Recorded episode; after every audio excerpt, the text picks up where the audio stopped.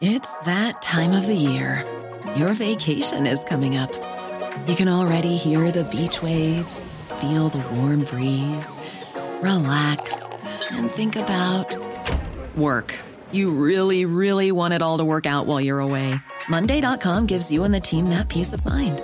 When all work is on one platform and everyone's in sync, things just flow wherever you are. Tap the banner to go to Monday.com.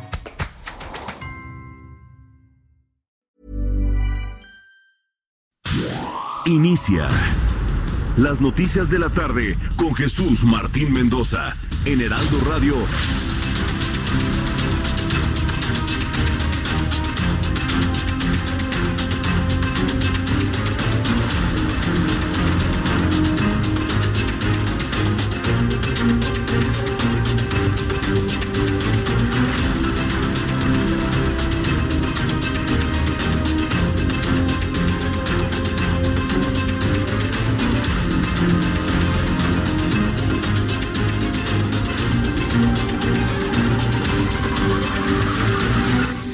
Tarde en punto, hora del centro de la República Mexicana. Bienvenidos, muy buenas tardes. Iniciamos el Heraldo Radio de este viernes 13 de marzo del año 2020. Vaya día, ¿eh? Estamos cerrando una semana que nos mete ya de lleno a, pues ya de los últimos fines de semana largos, si tomamos en cuenta la próxima enmienda que el presidente de la República, Andrés Manuel López Obrador, enviará a nuestro Congreso para eliminar los fines de semana largos. El próximo lunes no hay clases, no hay actividades, porque es un adelantado de un feriado del 21 de marzo, día en el que algunas personas, yo no, yo no lo celebro, eh, nació Benito Juárez. hay quienes celebran, celebramos la primavera, hay quienes celebramos la primavera el 21 de marzo, el cumpleaños de mi cuñado, por ejemplo. Pero para quienes celebran el, el nacimiento del señor Juárez, bueno, pues evidentemente tienen su día completamente de asueto el próximo lunes. Entonces estamos iniciando un fin de semana largo. Me da mucho gusto saludarle y nos vamos al fin de semana largo con una gran cantidad de noticias muy importantes que conocer aquí en el Heraldo Radio. Súbale el volumen a su radio. En primer lugar, decirle que hay emergencia en los Estados Unidos. Donald Trump, presidente de Estados Unidos, decretó hoy viernes 13 de marzo emergencia nacional en su país para hacer frente al brote de coronavirus. Así lo anunció el presidente. Estamos en una nueva fase y ahora tenemos que tomar nuevas medidas. Durante mucho tiempo, este país se preparó de una manera que no ha sido eficaz para esta situación. En este momento, declaro la emergencia nacional emergencia nacional, un término muy fuerte que dará acceso a 50 mil millones de dólares a nuestras autoridades de salud.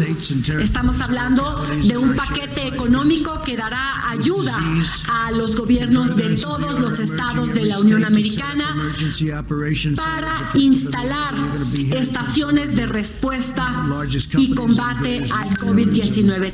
Esto fue lo que anunció el presidente de los Estados Unidos, una emergencia nacional. ¿Con qué objeto?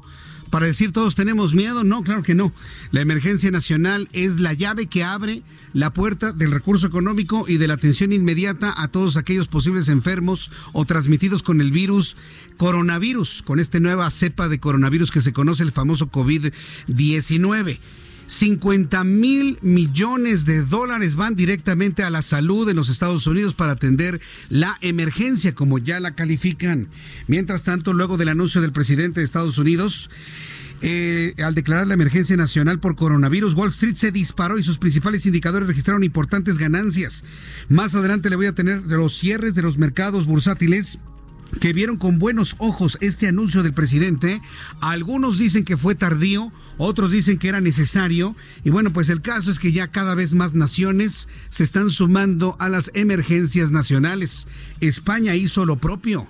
El presidente del gobierno español, Pedro Sánchez, anunció alarma nacional con el objetivo de dosificar todos los bienes e insumos en España está pidiendo que nadie acapare productos, nadie podrá comprar más de lo necesario y de lo debido. Algunas de las medidas que en España contempla el nivel de alarma por coronavirus, así le llaman allá en España. Mientras tanto, en el ámbito económico financiero, la calificadora estadounidense Moody's Analytics advirtió que la economía de México caerá en una recesión si es que la pandemia de coronavirus continúa su expansión en el mundo. Y es que una calificadora como Moody's ve una debilidad preocupante en la economía mexicana sobre todo cómo le ha ido al tipo de cambio, cómo se ha comportado la Bolsa Mexicana de Valores, que llegó a estar en 46 mil unidades, hoy no rebasa las 36 mil. Se ha ido para abajo. Al ratito le digo, le tendré todos los cierres de los mercados financieros importantes el día de hoy, incluido el mercado mexicano, para darnos cuenta y darnos una idea de cómo vienen las cosas para los próximos días. Mientras tanto, la Organización Mundial de la Salud ha declarado que Europa es el nuevo epicentro del coronavirus. Ha cambiado de Asia, específicamente de China, a Europa. Esto lo anunció el eh, director de la Organización Mundial de la Salud, quien ha declarado al viejo continente como epicentro de la pandemia mundial, puesto que reportan más casos y muertos que en el resto del mundo. Esta es la voz del director de la Organización Mundial de la Salud. Europe has now become the epicenter of the pandemic. With more reported cases and deaths than the rest of the world combined, apart from China. Bien, pues hoy el, el, presidente de la República, Andrés Manuel López Obrador, pidió en, por medio de un video en redes sociales, celebró que Canadá, antes de que se declarara en emergencia y cerraran todas las actividades del Congreso canadiense, aprobaron el texto del acuerdo comercial, en tanto en la Casa de los Comunes eh, como el Senado canadiense. Le voy a presentar el audio de Andrés Manuel López Obrador, pero antes de presentar el audio, yo le quiero aclarar. Lo que usted va a escuchar no es preciso por parte del presidente. Canadá no ha aprobado ningún acuerdo. Canadá lo que hizo es aprobar el texto de un futuro acuerdo. Ha aprobado el texto el Congreso canadiense y todavía tiene que pasar al Senado pero la forma como se ha manejado la información para la gente menos preparada, para la gente con menos información en el país, que le empiezan a aplaudir, ah, ya nuestro presidente aprobó, ya logró que aprobaran el acuerdo de libre comercio. No, señores, eso no ha pasado. Se aprobó un texto nada más, un documento en la Cámara de Diputados de Canadá y tiene que pasar todavía al Senado canadiense. Y una vez que eso ocurra, cuando regresen las actividades normales, entonces habrá una reunión entre los tres líderes de los tres países para firmar el documento madre y establecer una fecha de inicio de operaciones. Para que eso ocurra, falta muchísimo tiempo. Pero de esta manera lo celebró el presidente de este país. Esto eh, nos ayuda mucho porque ante la incertidumbre económica, financiera, el que tengamos este tratado nos eh, garantiza que vamos a mantener nuestras relaciones económicas, comerciales, con el mercado más importante, más fuerte eh, del mundo. Bien, pues esto fue lo que dijo el presidente de la República, Andrés Manuel López Obrador. Y este viernes, Petróleos Mexicanos ha confirmado la muerte de la séptima víctima por la heparina sódica contaminada con bacterias. Hoy Pemex anunció la muerte del señor Bienvenido Sánchez Ferri de 75 años, el séptimo paciente que muere debido a que la heparina sódica ya en Villahermosa, Tabasco, está contaminada con bacterias. Más adelante le informaré sobre esto. Ya le recuerdo que los laboratorios PISA han encontrado que la heparina sódica no es de ellos. Es un medicamento, si se le puede llamar medicamento apócrifo, es una sustancia apócrifa. Está falsificada la caja, está falsificada la, la, ámpula. El ámpula, es la forma correcta, y el contenido de estas ámpulas o de estos ámpulas no corresponde a la formulación de los laboratorios PISA. Entonces, no podríamos asegurar que es un medicamento regular, es un medicamento falso y todavía está en el aire que responda a Petróleos Mexicanos por qué compraba medicamentos falsos. Vamos con nuestros compañeros corresponsales en la República Mexicana, Atahualpa Caribay en Tijuana, declaran emergencia en San Diego por COVID-19. Adelante, Atahualpa. Jesús Martín, audiencia del Heraldo Noticias. Efectivamente, el condado de San Diego declaró emergencia en esta ciudad después de confirmarse la mañana de hoy seis casos por coronavirus pero hace menos de una hora se ha confirmado que hay otros dos casos de COVID-19. Por lo tanto, el alcalde sandieguino, Kevin Falconer, declaró estado de emergencia en la vecina ciudad de San Diego y anunció que están tomando las medidas pertinentes para contener la propagación de este virus, este virus que ha sido considerado como una emergencia para los eh, ciudadanos de San Diego. Hasta el momento no se ha cerrado la frontera entre San Diego y Tijuana, se ha descartado por el momento, también se ha descartado cerrar los centros comerciales que ofrecen una eh, gran oferta de artículos para los residentes de ambos lados de la frontera, pero no se descarta que en las próximas horas se tomen estas medidas. Mientras tanto, los tijuanenses llevan a cabo la rutina diaria de los fines de semana de cruzar a hacer compras a la vecina ciudad de San Diego. La incógnita es que si cierran la frontera, queden atrapados. San Diego se encuentra a menos de 15 minutos de distancia de, San, de Tijuana, Baja California, y hay una gran codependencia económica entre ambas ciudades. Ambas ciudades son consideradas como ciudades hermanas. El alcalde de Tijuana, Arturo González Cruz, confía en que no se cierre la frontera e hizo un llamado a la calma a los tijuanenses. Mientras tanto, por tercer día consecutivo se registraron compras de pánico en las principales tiendas de artículos al mayoreo en las tiendas Costco y Sams de esta frontera. Residentes de California vinieron a comprar más papel higiénico, más artículos eh, antisépticos, sobre todo gel antibacterial, alcohol, Lysol y Clorox. ¿Y por qué se pregunta la gente por qué compran tanto papel higiénico? Resulta que en California la principal productora de, de tapabocas anunció que no tiene insumos y el insumo principal tiene que ver con el material de papel higiénico. Así que los residentes del sur de California han venido a Baja California a comprar papel higiénico. buenas noches. Buenas noches, Atahualpa. Muy completo este informe desde, desde Tijuana con todo lo que ocurre en San Diego. Gracias. Vamos con mi compañera Karen Brazo, corresponsal en Sinaloa. Eh, hay dos casos sospechosos de COVID-19 en Sinaloa. Karen Bravo, adelante. Buenas tardes, Jesús. Como lo comentaste, hay dos casos sospechosos. Sin embargo, ya fue descartado un tercer caso del que se hablaba ayer. Se trataba de un hombre de Culiacán. Este caso ya dio negativo.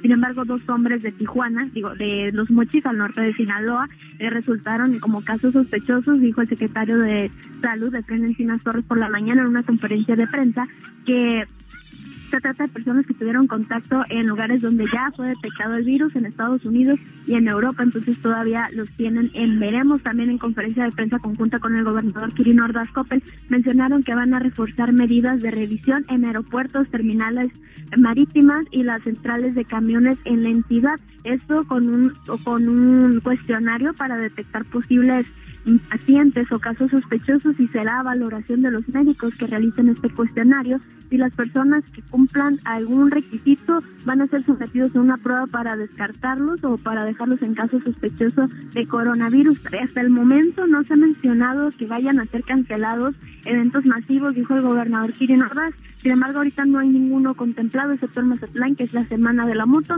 y está siendo llevado a cabo. Mencionó que lo único que se tiene que es muy masivo y que atrae muchísimos a la entidad es Semana Santa, sobre todo en el puerto de Mazatlán, que se originará en tres semanas más. Mencionó que ya veremos, así tal cual, ya veremos con respecto a la Semana Santa en Mazatlán. Por lo pronto, no hay medidas eh, de precaución mm, adicionales, sino que están siguiendo el protocolo la Secretaría de Salud Federal, Jesús. Bien, pues gracias por la información, Karen. Hasta aquí el reporte ah, desde que, que te vaya muy bien. Bueno, pues esto ya empieza a darnos una idea de lo que va a suceder en la Semana Santa, en la Semana Mayor y todas las actividades de tipo religioso, de tipo de religiosidad popular también, que son cosas distintas. Eh, seguramente no se realicen. ¿Se imagina usted que se suspenda por coronavirus la representación, esta obra de teatro que se presenta ya en Iztapalapa? ¿Se imagina usted? Pero no parece, ¿eh? no parece que esto vaya a ocurrir porque, bueno, ya finalmente se ha, informado que en la Ciudad de México no pasa nada, no hay coronavirus, los que, los que se conocen están controlados y no se suspenden actividades de ninguna índole, ni museos, ni conciertos, nada absolutamente. Así que si usted va a conciertos este fin de semana, no tiene problema, mañana los conciertos se realizan con toda normalidad. Sin embargo, vamos con Gabriela Montejano, nuestra corresponsal en Guanajuato. Nueve casos sospechosos de COVID allá en Guanajuato. Adelante, Gabriela. Hola, ¿qué tal? Muy buenas tardes. Así es, pues comentarte que el día de hoy el secretario de Salud de Guanajuato, Daniel Alberto Díaz Martínez, confirmó que hay nueve casos sospechosos de coronavirus en Guanajuato, pero dijo todavía no hay ningún caso confirmado a pesar de que el estado vecino de Querétaro ya tiene varios. Hoy a las 10 de la mañana, en conferencia de prensa en el Hospital General de precisó que los nueve casos están en investigación. Estos casos sospechosos son de León, San Miguel de Allende y Celaya. Seis pacientes están aislados en hospitales del Sistema de Salud del Estado y tres más en nosocomios del IMSS. Estas personas permanecerán aisladas durante 14 días dijo que hoy las pruebas de los nueve casos sospechosos se estarán estudiando y en 48 horas ya se sabrá si alguno de ellos es portador o no del COVID-19. El secretario de Salud insistió en que hasta el momento no hay casos confirmados del padecimiento en Guanajuato, aunque no descartó que en cualquier momento pueda surgir un caso positivo. También dijo que al estar el Estado en fase 1, no es necesario suspender clases ni eventos. Agregó que es necesario consultar el proceso del coronavirus en Guanajuato y lanzaron una página en Internet de Guanajuato especial para la información, para mantener orientadas a las personas respecto a la situación y evolución del virus en esta entidad. Este es el reporte desde Guanajuato. Muchas gracias por la información, Gabriela. Buenas tardes. Buenas tardes. En toda la República Mexicana se empiezan a reproducir los casos de coronavirus. Ahora sí, ¿verdad? Ahora sí, cuando se ha señalado que no hay reactivos, ya empieza a haber reactivos, que cuando se ha señalado la gravedad internacional que implicaría para nuestro país el no reconocer algunos casos de coronavirus, ahora ya empiezan a surgir. Hace unos cuantos minutos Alejandra Aguirre, secretaria de Salud de Quintana Roo, ha confirmado que ha identificado el primer caso positivo de eh, coronavirus en Quintana Roo. Las personas que tuvieron contacto con el paciente ya fueron localizadas y diagnosticadas sin síntomas. Hasta el 13 de marzo, dice Alejandra Aguirre, se han identificado 18 casos sospechosos, 16 negativos, uno en estudio y uno confirmado. Entonces, esto es lo que sucede en Quintana Roo y les seguiré informando. Vamos a la información de nuestros compañeros reporteros urbanos, periodistas especializados en información de ciudad. Vaya viernes de arranque de fin de semana largo. Alan Rodríguez, ¿en dónde te ubicas? Adelante. Jesús Martín, excelente tarde. Quiero informarte cómo se encuentra la realidad en Congreso de la Unión. Esto entre la avenida, entre el viaducto y el eje 1 norte, con desplazamiento en ambos carriles con dirección hacia el circuito interior. Por otra parte, avenida Ingeniero, Ingeniero Eduardo Molina, entre circuito y calzada San Juan de Aragón, comienza a presentar desplazamiento lento provocado por el cambio de luces del semáforo. En el sentido contrario, desde San Juan de Aragón y hasta la zona de San Lázaro, el avance de esta vialidad es constante. Le recomendamos tomar en cuenta que es viernes y es quincena, por lo que comienza a registrarse embotellamientos en las avenidas y ejes con dirección al centro de la ciudad. Evite contratiempos y planifique sus horarios de salida para que no le sorprenda tanto vehículo en las calles. Es el reporte que tenemos. Sí, está de locos. Gracias por la información, Alan Rodríguez.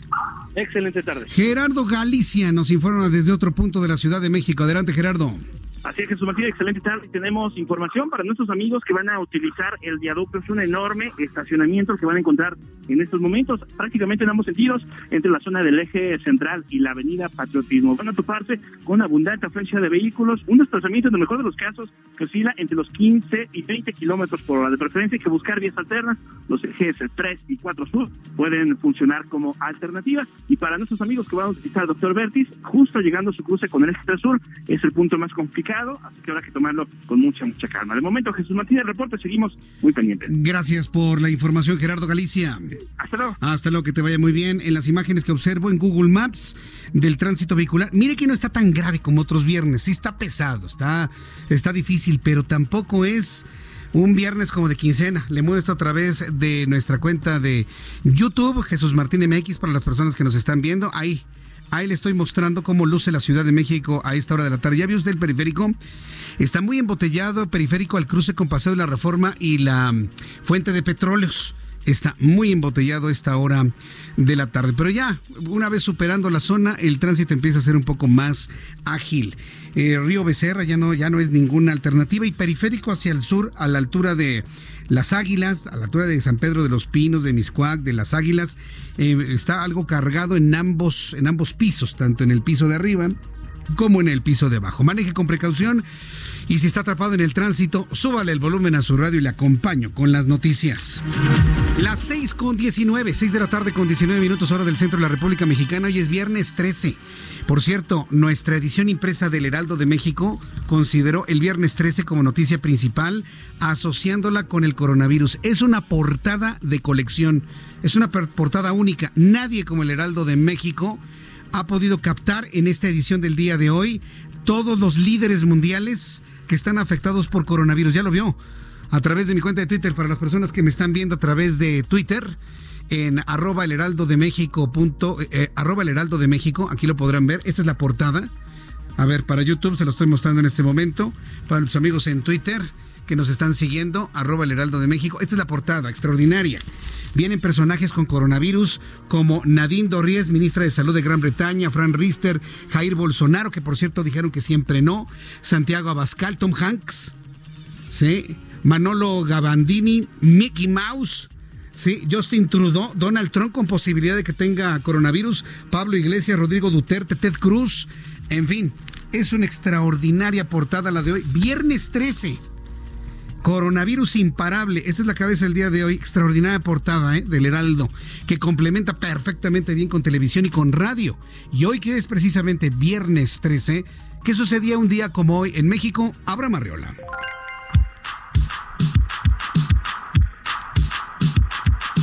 Esto es un día como hoy en México. 1913. En Sonora, México da comienzo a la revolución constitucionalista al mando del primer jefe, don Venustiano Carranza. Pero retrocedamos un poco en el tiempo. 1325. Al terminar su larga peregrinación, los mexicas fundan la Gran Tenochtitlán, capital de su imperio, en el lugar que, según la leyenda, les había señalado su dios, Huitzilopochtli. Justamente es la famosa águila, devorando una serpiente parada en un nopal. Y sobre este suceso, en 1925, igual un día como hoy, los regentes Vicente Lombardo Toledano y Juan Rico decidieron que esta era la fecha para celebrar el aniversario número 600 de la fundación de México Tenochtitlán. Esto es un día como hoy en México.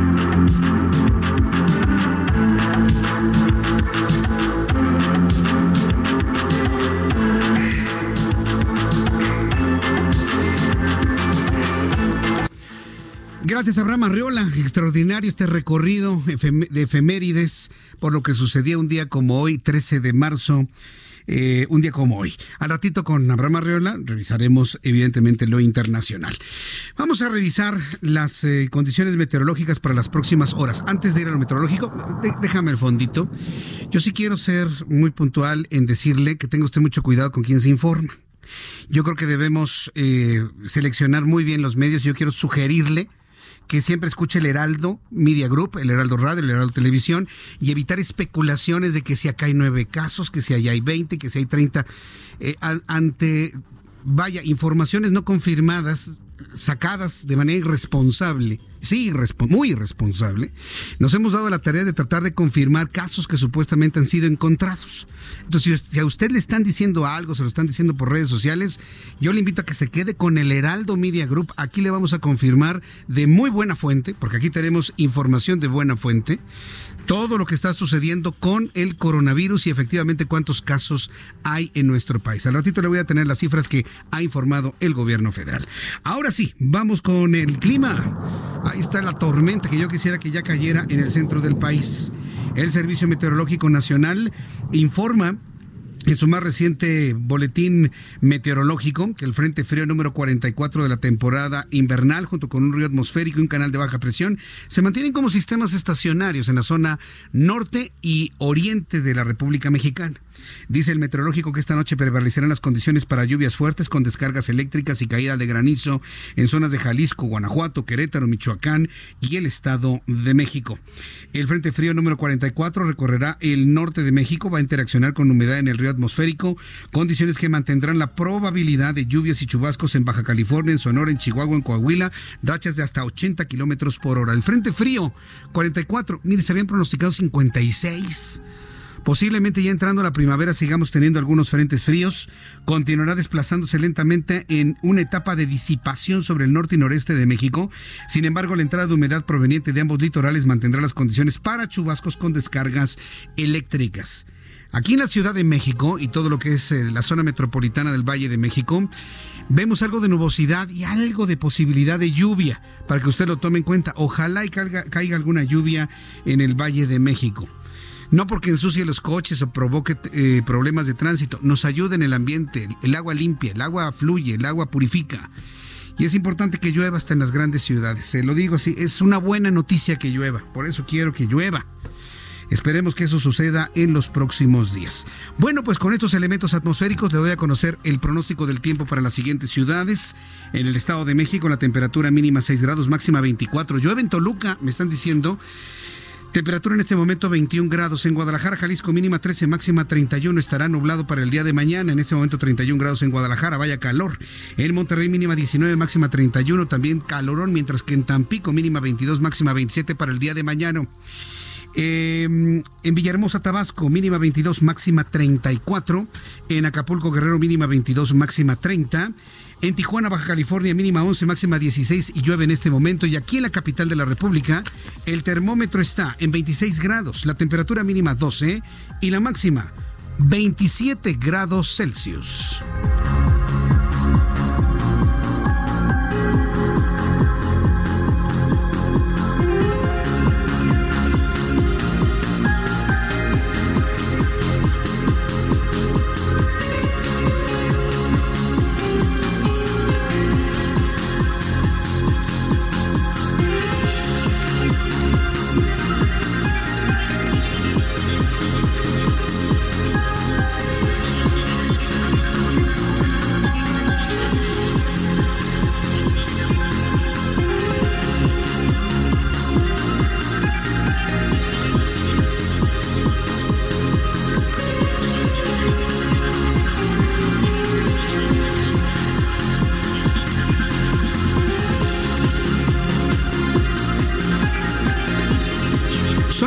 Tarde con 27 minutos, 6 de la tarde con 27 minutos, hora del centro de la República Mexicana.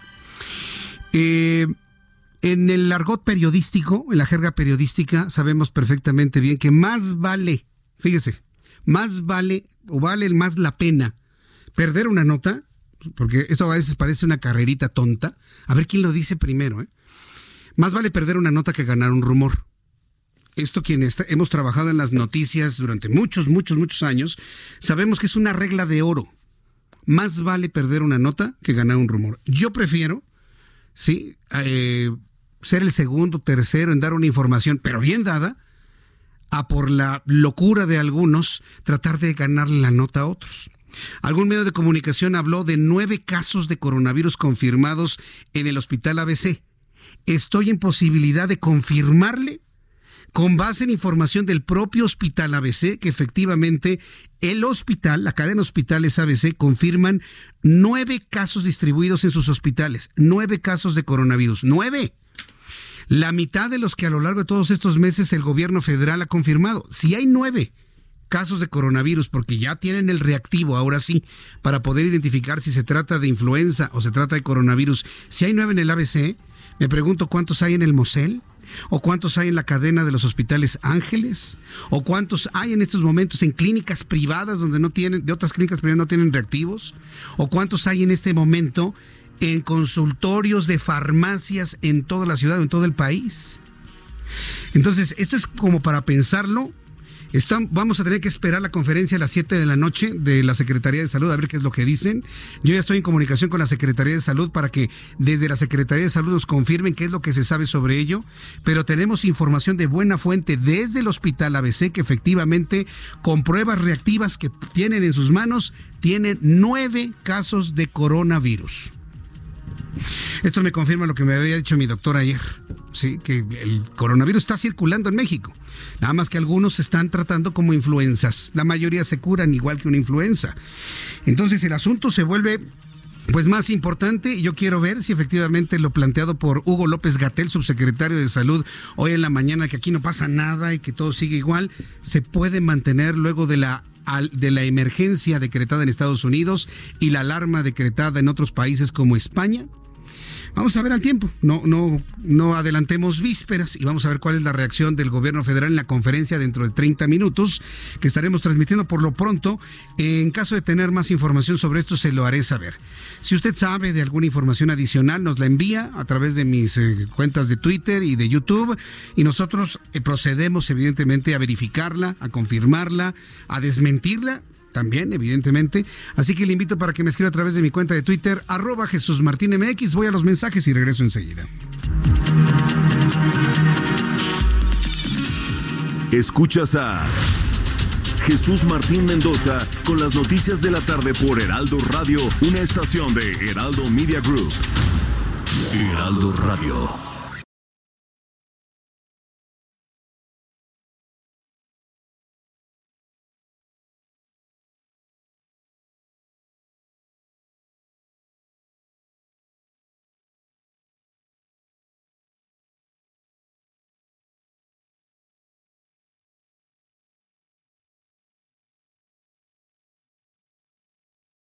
Escucha la H.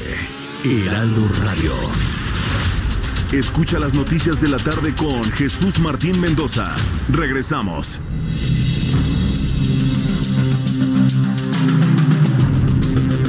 Son las 6 de la tarde con 35 minutos hora del centro de la República Mexicana. Entiendo, entiendo el nerviosismo que la noticia que le acabo de confirmar hace unos instantes está provocando en, en la población. Y sobre todo, entiendo que esto de alguna manera echa por tierra la cantidad de casos que el gobierno federal ha ido eh, informando sobre coronavirus. Me queda completamente claro, era una cuestión de tiempo. Y no tanto porque hubiesen aparecido en este momento, sino que ya tenemos semanas con el coronavirus circulando en México. Y ahora, bueno, pues ya un hospital está anunciando que tiene nueve casos. El 50% de lo anunciado oficialmente por el gobierno en tan solo unos minutos, en tan solo unas cuantas horas. Para que vea que de alguna manera, ahorita voy a la entrevista que tengo ya en la línea telefónica, nada más le quiero informar esto, para que usted vea que hay instituciones que están tomando en sus manos las decisiones sobre el tema del coronavirus, porque el discurso oficial es no pasa nada. Hoy López Obrador dijo dense de abrazos, lo volvió a decir, increíblemente. Hoy López Obrador desdeñando las instrucciones de la Organización Mundial de la Salud, vuelve a insistir en que se den de abrazos. Para él esto no existe. Él nada más cree en la realidad que él piensa y que él ve. Eso tiene un, calificativo y algún día platicaré, algún día platicaremos de ese fenómeno. Eh, hoy vuelve a insistir en que nos abracemos todos, aunque sea con la mente, pero que nos abracemos, ¿no? Pero el, el mensaje está ahí dado. Y Hugo López Gatel dijo, no, no, no, no hemos dado ninguna instrucción como para que las escuelas dejen de tener clases. Bueno, pues quiero decirle que las instituciones, algunas están haciendo caso omiso de todo esto, están tomando en sus manos experiencias como en Italia, como en España, como en Europa en general, en Estados Unidos, y guiándose por lo que dice la Organización Mundial de la Salud. Y por ejemplo, el Colegio de México está informando en estos momentos que debido a la crisis mundial por coronavirus, han decidido suspender las clases presenciales a partir del 17 de marzo. A diferencia del TEC de Monterrey, ellos establecen una fecha de regreso como 3 de abril. El TEC de Monterrey dijo sin, sin una fecha para regreso por tiempo indefinido. El Colegio de México establece suspender clases presenciales eh, eh, hasta, hasta nuevo aviso, en principio hasta el 3 de abril, los coordinadores académicos de cada programa van a precisar y van a informar a los estudiantes las modalidades de organización a distancia de los cursos a partir del 23 de marzo. Entonces, el Colegio de México también cierra sus puertas a partir de la próxima semana. ¿Se da cuenta? Y luego tenemos información de nueve casos en el hospital ABC. Tengo la línea telefónica a la doctora Marisabel Salazar Sánchez, investigadora de la Escuela Nacional de Ciencias Biológicas del Instituto Politécnico Nacional. Doctora Salazar, me da mucho gusto saludarla. Bienvenida. Buenas tardes. Buenas tardes, Jesús Martín Mendoza, y buenas tardes a todo auditorio.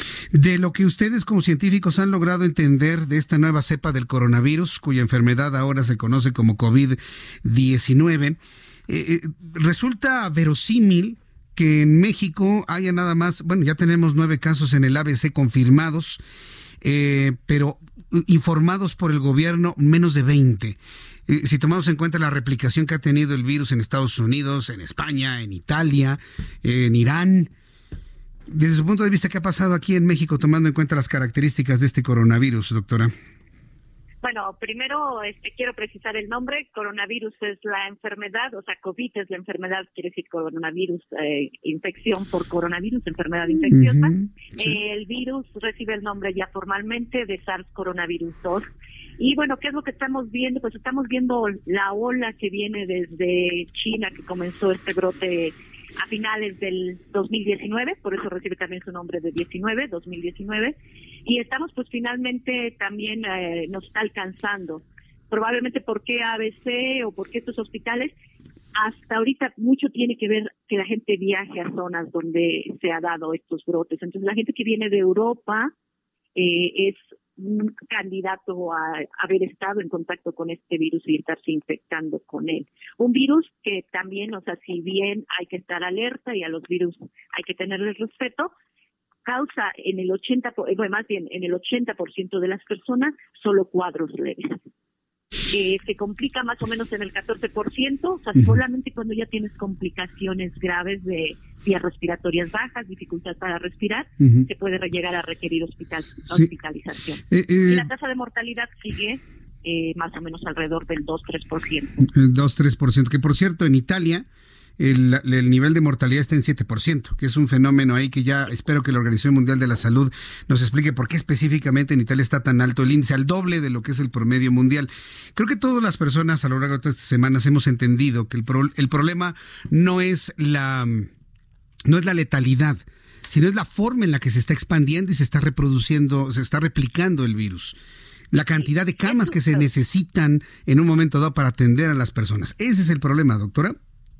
Sí, este es un virus respiratorio. Los virus respiratorios, nosotros aquí con frecuencia, algo como los catarros comunes, son altamente, tienen un impacto muy importante en las sociedades. Nada más que, bueno, un catarro obviamente no va a tener las consecuencias que tiene esto. Entonces, es un mecanismo muy eficiente para transmitirse entre las personas y es lo que lo que estamos viendo esta oleada además es un virus que no conocía la población humana porque es un virus emergente no es nuevo ya existía estaba en la naturaleza pero emerge hacia la población humana existía como una zoonosis es decir un virus que se mantenía entre los animales pero cuando ese este salto pues se encuentra con una población que tiene cero defensas para él y bueno vemos este tipo de escenarios que ya los hemos visto antes y que pues suceden con los virus emergentes. Eh, doctora Salazar, quiero invitarla para que sigamos platicando la próxima semana, para que hablemos la próxima semana, si usted me da oportunidad, del fenómeno de mutación, porque estoy seguro que el primer virus, el primer coronavirus que se conoció en Wuhan no es el mismo que en este momento empieza a circular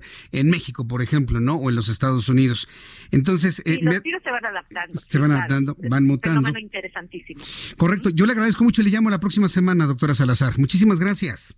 No, claro que sí. Hasta luego. Hasta luego, que le vaya muy bien. Hasta luego. Es la doctora María Isabel Salazar Sánchez, investigadora de la Escuela Nacional de Ciencias Biológicas del Instituto Politécnico Nacional. Súbale el volumen a su radio. Tengo en la línea telefónica a la doctora Olivia López Arellano, secretaria de Salud del Gobierno de la Ciudad de México. Doctora López Arellano, gracias por tomar nuestra llamada telefónica. Muy buenas tardes. Con mucho gusto, buenas tardes. Un saludo a ti y a tu auditorio. un primer comentario de la situación de coronavirus de manera específica en la capital de la República. En la capital de la República tenemos cinco casos confirmados, todos vinculados a importación y varios casos en estudio. Hace unos instantes, médicos del hospital ABC nos han confirmado que tienen nueve casos ya confirmados con pruebas reactivas. Eh, ¿Cuál sería el protocolo de la Ciudad de México para poder sumar estos nueve casos a la lista que ustedes tienen? Sí, en este caso nos vamos, vimos la nota, nos vamos a comunicar con el director del, del equipo, porque el protocolo es que la confirmación es por el INDRE. Entonces, si ellos tienen una primera muestra, que también nosotros lo hacemos para los casos sospechosos, eh, luego tiene que ser confirmada por el INDRE. Exacto. Esto es muy importante. Son dos pruebas, ¿no? La, que tendría el hospital sería una primera eh, prueba o estarían en posibilidad de la segunda también. Exactamente, exactamente. Porque el caso eh, sospechoso se confirma con esta con esta prueba del INDRE. Mm, correcto. Entonces, una vez, una vez que se haya eh, cruzado todo este protocolo, ¿no? Del, del INDRE y demás, y se llega a establecer que pasamos de 5 a 14 casos, ¿esto modifica de alguna manera los protocolos establecidos en la Ciudad de México, doctora López? Aquí lo que es muy importante es estudiar a los casos, porque si todos estos casos son vinculados a viaje, a contacto con casos confirmados, entonces seguiríamos en el mismo escenario de importación. Sí, aquí no sabemos si son... no lo sabemos. Eso es muy importante en el estudio epidemiológico, es la valoración del caso sospechoso que debe calificar en la definición operacional, que es un viaje con antecedente de viaje en los últimos 14 días, a los países estos que tienen circulación local, eh, o contacto con un eh, caso confirmado. Pero tomando en cuenta eh, todo este protocolo, ¿cuánto tiempo, con cuánto tiempo contamos para poder informar o dar la confirmación? El INDRE, más o menos la prueba se tarda entre 24 y 48 horas, pero aquí hay que decir algo que es muy importante. A partir de que se sospecha, la persona debe estar aislada. en este caso está en el hospital, eh, supongo. Están, en hospitales, así es. Sí. Eh, si identificamos un caso sospechoso en domicilio se aísla inmediatamente en lo que se esperan las pruebas. Ya si la prueba es confirmatoria, pues se sigue el protocolo de atención domiciliaria. La mayoría de los casos son casos leves, el 90%. Si requiriera una atención más especializada, más de que requiera digamos, eh, una atención hospitalaria, pues se traslada y se queda aislado en el hospital. Esto es importante señalarlo, que independientemente de eh, que se tarde 24 o 48 horas desde el momento en que se sospecha, se aísla y se inicia el estudio de contactos. ¿Han tenido ustedes perdóneme que le interrumpa, ¿han tenido noticias de otros casos en otros hospitales privados? No, no, no hemos tenido noticias. Eh, también aquí todo el sistema de vigilancia epidemiológica nacional y local tiene la obligación de reportar a Secretaría de Salud. Eso es así en, en el caso de donde se identifique caso de enfermedad sujeta a vigilancia epidemiológica. Tiene la obligación, si es unidad del Seguro Social, del ISTE, médico privado, tiene obligación de reportar a la jurisdicción para activar el protocolo de vigilancia epidemiológica. Estoy conversando con la doctora Olivia López Arellano, ella es la secretaria de Salud del Gobierno de la Ciudad de México. Por lo que me ha dicho, doctora López Arellano, entiendo que entonces el hospital ABC habría... Eh, no cumplido con el protocolo al hacerlo público en medios de comunicación y no primero al INDRE? Seguramente eh, lo reportaron, no lo sé. Es lo que estamos ahorita verificando. Yo me enteré por un Twitter, por una, sí, por una noticia. Entonces ya están, están eh, tratando de localizar al, a quien dio el reporte para ver qué, que a quién notificaron, qué protocolo han seguido y acercarse para pues entrar en el protocolo. Aquí es también fundamental señalar que los protocolos que seguimos en vigilancia epidemiológica, en sanidad internacional, en la atención de casos, estudio de contactos, son protocolos estandarizados eh, de la Organización Mundial de la Salud, de la Organización Panamericana de la Salud y también eh, muy articulados con lo que hace el gobierno, la Secretaría de Salud del Gobierno de México y, en nuestro caso local, con las jurisdicciones sanitarias y todo el sistema local de salud. Muy bien. Nuestra fuente en el Hospital ABC me confirma que ya los casos fueron informados al INDRE. Ah, entonces están, y de todos modos nosotros vamos a checar y va alguien de la jurisdicción para hacer todo el seguimiento de contactos, visitar a los contactos si es necesario en su casa, dar indicaciones de, de, eh, de aislamiento, etcétera. Muy bien. Ahora, Hace unas horas la jefa de gobierno en la Ciudad de México, con base en la información que ustedes tienen y el comportamiento de estos cinco casos confirmados de coronavirus, pues establece que todo se mantiene igual para este fin de semana. Eh, conciertos, organizaciones, museos, en fin, todo con toda normalidad. Está el Vive Latino, hay conciertos en la Arena Ciudad de México las cosas van cambiando minuto a minuto, o hora, hora tras hora, para ser un poco más precisos, doctora.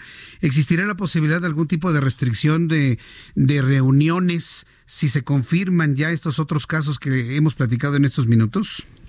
No, eh, porque aun cuando se confirmara y se duplicara de un momento a otro este número de casos, son, si son importados, que esto es lo más importante, y si son importados, eh, se mantiene el escenario de el escenario que hemos llamado escenario 1, que es circulación a través de casos importados. Ahora, aquí también es muy importante señalar que el cambio de escenario, la modificación de las, de las medidas de, de prevención, de resguardo, no la decide una persona, sino es el Comité Nacional de Seguridad en Salud que sesiona junto, tenemos Comité Estatal de Seguridad en Salud y es quien define la, el cambio de escenario y las posibilidades de restricción o modificación de una serie de intervenciones.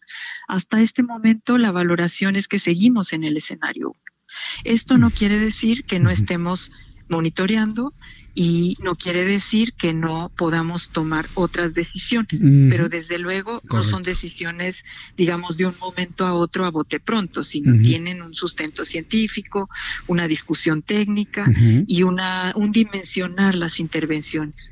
Porque yo he estado señalando que si eh, colocamos intervenciones que corresponden al escenario 2 o escenario 3, que restringen la movilidad, que pueden significar eh, la suspensión de actividades y no se necesitan, la población se va cansando, se desgastan estas intervenciones y además no contribuyen a limitar una propagación que todavía no está en el nivel de circulación local.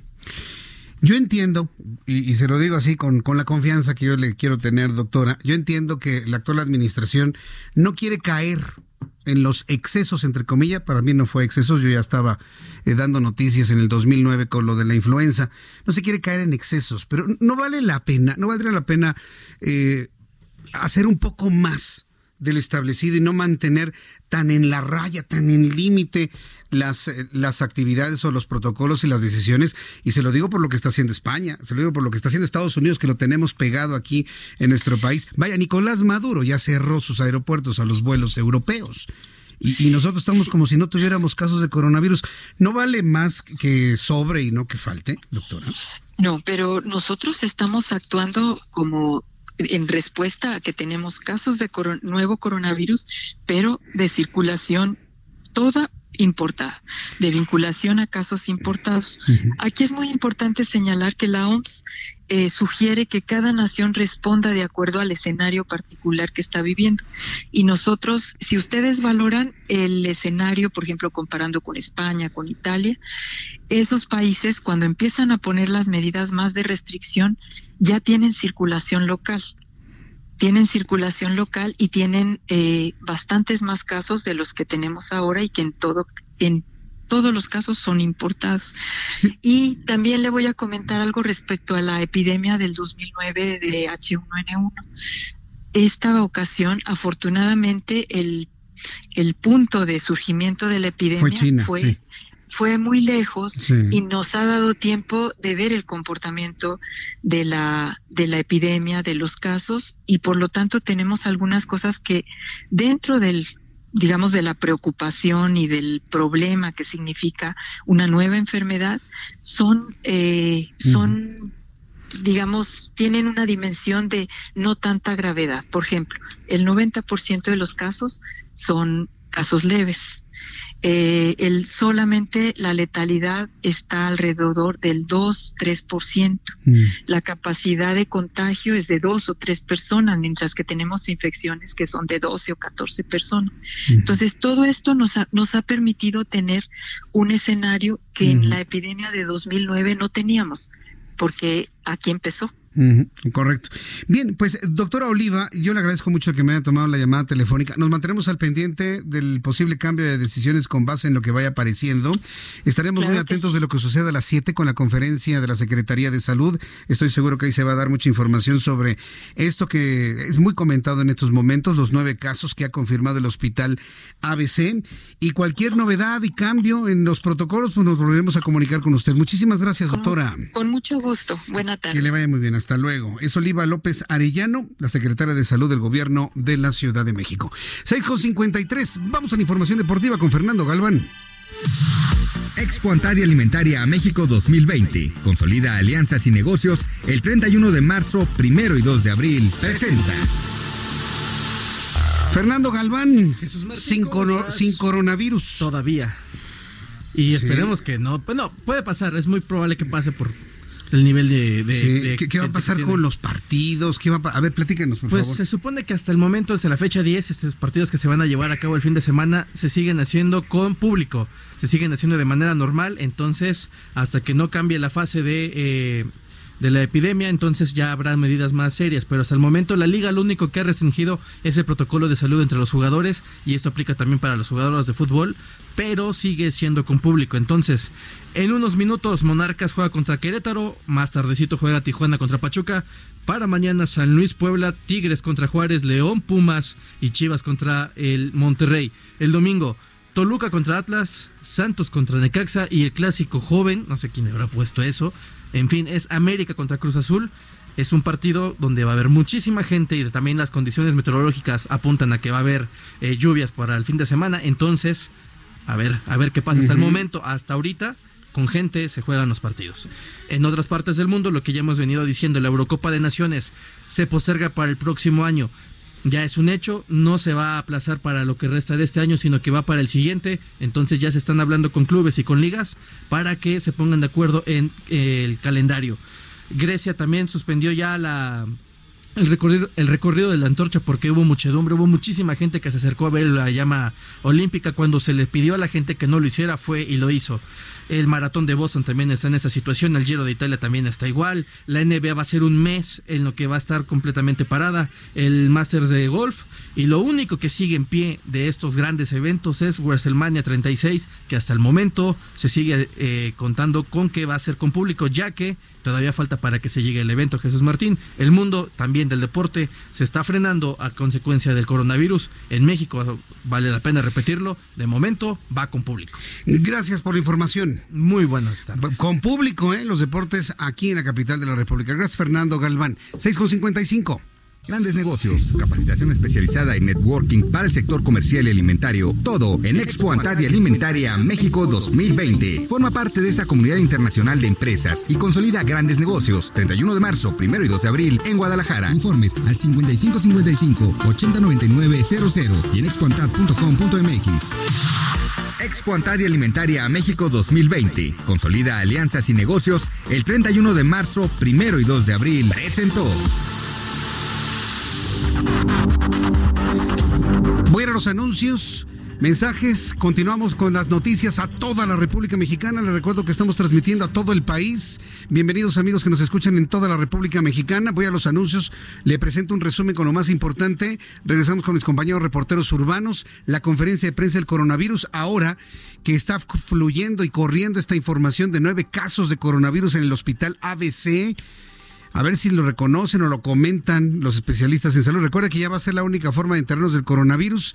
Hoy el presidente en la mañana dijo que ya el próximo lunes nada más se iba a hablar sobre la refinería, sobre quienes quieren los precios y nada más.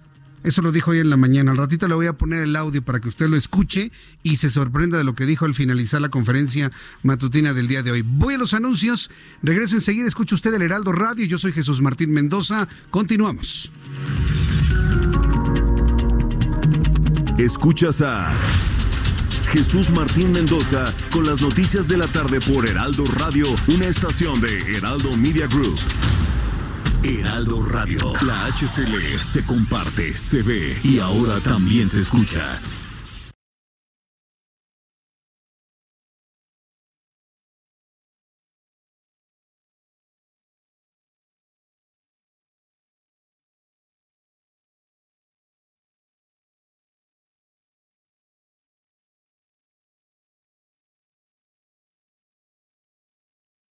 Heraldo Radio, la H que sí suena y ahora también se escucha. Escucha las noticias de la tarde con Jesús Martín Mendoza. Regresamos. Cuando son las 7 en punto, tiempo del centro de México, este es un resumen con las noticias más importantes. La Secretaría de, Educación Pública en Puebla informó este viernes un caso de coronavirus en uno de sus funcionarios. De manera adicional, la Secretaría ha anunciado a su personal que se ausente de sus áreas de trabajo en caso de presentar síntomas de coronavirus. El próximo 16 de marzo, los bancos van a suspender sus operaciones en sucursales debido al acuerdo de tomar el lunes como día inhábil por la conmemoración del 21 de marzo, al recorrerse el asueto al primer día de la semana.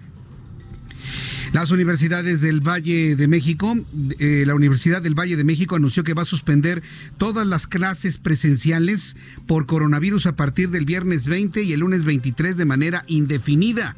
Para que vea usted el caso que las instituciones educativas están haciendo de lo dicho hoy por la mañana. Las instituciones educativas están tomando están tomando en cuenta las recomendaciones de la OMS y de países como Estados Unidos. Ya es el TEC el que suspende clases. Suspende el Colegio de México. Ahora la Universidad del Valle de México. La comunidad universitaria constituida por 32 campus y una población que supera los 100.000 estudiantes y 15.000 docentes adoptados, eh, adoptarán un modelo en línea a fin de contribuir a que disminuyan los contagios en nuestro país. Bill Gates, cofundador de Microsoft, renunció este viernes a la junta directiva de la compañía para dedicar más tiempo a su trabajo filantrópico. Como parte de sus prioridades filantrópicas se encuentra la salud global, el desarrollo, la educación y sus aumentos en la participación en la lucha contra el cambio climático. Le informo también que la Organización Mundial de la Salud lanzó una colecta global de fondos para ayudar a los países a combatir la pandemia de coronavirus. El dinero el dinero para el dinero que se obtenga recaudado se va a utilizar para comprar pruebas de diagnóstico y equipo de protección para invertir en investigación sobre el virus. En unos instantes estaremos eh, informándoles sobre la conferencia de prensa que está dando en este momento la Secretaría de Salud. En estos momentos ya dan a conocer nuevamente el mapa de distribución de coronavirus en el mundo. Nos sigue demostrando, nos sigue evidenciando que es en el continente europeo y en los principales países que conocemos, España, Italia, eh, Francia, en donde se está llevando en este momento la eh, mayor actividad de transmisión y por lo tanto la mayor carga de enfermedad. verdad.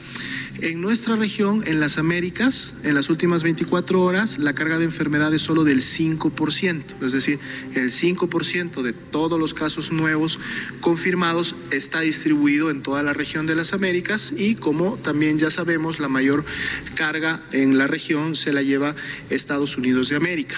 Es José Luis Salomía, el director de epidemiología de la Secretaría de Salud, quien ha iniciado con estas explicaciones que siempre van en el mismo sentido. Es poquito, no pasa nada, 5%. Eh, en esa línea de decir no pasa absolutamente nada, yo me pregunto por qué países del primer mundo como Estados Unidos y España están en alerta máxima por coronavirus. Y aquí en México seguimos con la argumentación de que no pasa nada, a otros a los que les pasa, aquí es importado, aquí no sucede absolutamente nada. Están presentes en esta conferencia José Luis Salomía, quien habla en estos momentos. Eh, para el día de hoy. Y Hugo López, Gatel, quien es el eh, subsecretario de Salud, que seguramente en unos instantes ambos estarán informando también sobre lo que ha corrido ya en las redes sociales, sobre la y nosotros lo hemos confirmado aquí en el Heraldo Radio, la eh, presencia de nueve casos de coronavirus ya informados al hospital ABC. Hasta aquí la información en resumen. Soy Jesús Martín Mendoza y le invito para que siga con nosotros.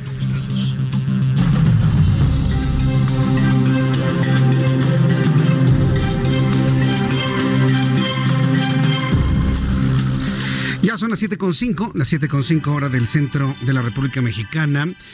Carlos Ruiz, eh, eh, Carlos Ruiz Acristán dio positivo por coronavirus, el presidente de la Bolsa Mexicana de Valores. Y se empieza a sumar a la gran cantidad de personas. ¿Por qué hombres como ellos? Pues porque viajan mucho.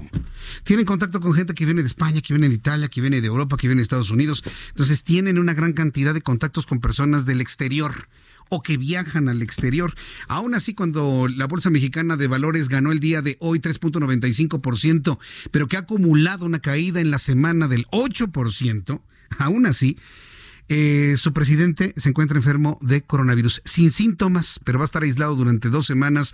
Ha informado de manera oficial la Bolsa Mexicana de Valores. De eso se enteró, por supuesto, aquí en el Heraldo Radio. Vamos a entrar en comunicación con mi compañera Mayeri Mariscal, nuestra corresponsal en Jalisco. Cancelan eventos masivos, universidades tendrán clases virtuales. Como le digo, eso de que no han dicho de que se suspendan las clases no ha sido tomado en serio por las casas educativas. Adelante, Mayeri Mariscal. Hola, ¿qué tal? Muy buenas tardes. Buenas tardes a todo el auditorio. Así es, el gobernador del estado de Jalisco por la mañana dio el aviso de como medida preventiva al coronavirus. En Jalisco se determina eh, cancelar o reprogramar algunos eventos masivos.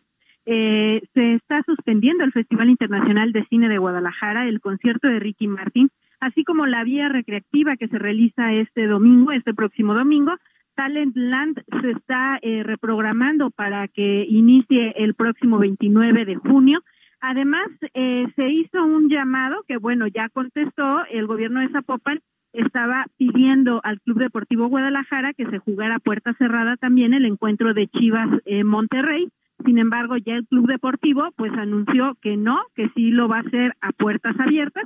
También comentar que, bueno, las principales universidades que se encuentran aquí en Guadalajara ya anunciaron que van a implementar a partir del próximo martes la educación a distancia, incluida la Universidad de Guadalajara, quien eh, a sus alumnos de bachillerato, licenciaturas y posgrados eh, tomarán esta modalidad a distancia. Las otras universidades que se suman son el TEC de Monterrey, la Universidad Panamericana, UNIVA, el Centro Universitario TEC, Universidad Marista, el Centro Universitario UNE, la Universidad Tecnológica de Jalisco entre otras. Hay algunos colegios también, eh, vale la pena comentar, que ya están tomando medidas en este sentido. Además, en cuanto a educación básica, el día de mañana el titular de la Secretaría de Educación en Jalisco, Juan Carlos Flores Miramontes, estará reuniéndose con autoridades del gobierno federal en donde determinarán eh, qué medidas se implementarán en educación básica. Esa es la información desde Jalisco. Correcto, gracias por la información, Mayeli. Hasta luego. Hasta luego, que te vaya muy bien. Es Mayeli Mariscal, nuestra corresponsal en Jalisco.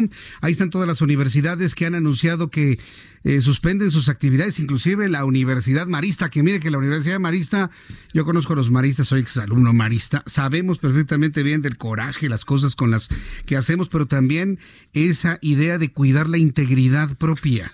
Entonces, hasta la Universidad Marista en este momento ha anunciado suspensión de actividades allá en Jalisco. Vamos con nuestra compañera, con Karina García. Ella es nuestra corresponsal en Oaxaca. Han cancelado el medio maratón Rock and Roll Oaxaca debido a la presencia del COVID-19. Adelante, Karina, te escuchamos. Muy buenas tardes. Martín, buenas tardes. El gobernador Alejandro Murat Hinojosa canceló la realización del medio maratón Rock and Roll Oaxaca se realizaría este 15 de marzo en la capital del estado ante la emergencia mundial que se vive por el coronavirus. En esta justa deportiva que cerraría con un concierto masivo participarían 3.500 corredores de 13 países. La inversión de este evento fue estimada en poco más de 10 millones de pesos. Hasta la fecha, en la entidad no se han registrado casos sospechosos o confirmados por este virus, por lo que se han tomado diversas medidas para mantenerse así, aseguró el mandatario estatal. Invitó también a la iniciativa privada a abstenerse a realizar actividades masivas hasta que los protocolos nacionales indiquen un cambio favorable en este escenario por la disminución del riesgo. Por otro lado, te comento, Jesús Martín, que el gobierno del estado ha implementado una serie de protocolos en las más de 13 mil instituciones educativas que se ubican en el estado. Sin embargo, continúan las clases y pidió a todos y cada uno de sus funcionarios evitar realizar eventos masivos para evitar cualquier caso de coronavirus aquí en la entidad. Es mi reporte. Muchas gracias por la información, Karina. Gracias, buenas tardes. Hasta luego, Karina, desde, eh, eh, nuestra compañera Karina García desde Oaxaca. No se suspenden las clases, pero sí se suspendió este medio maratón rock and roll y otras actividades masivas. Está pidiendo que no se organicen este tipo de actividades.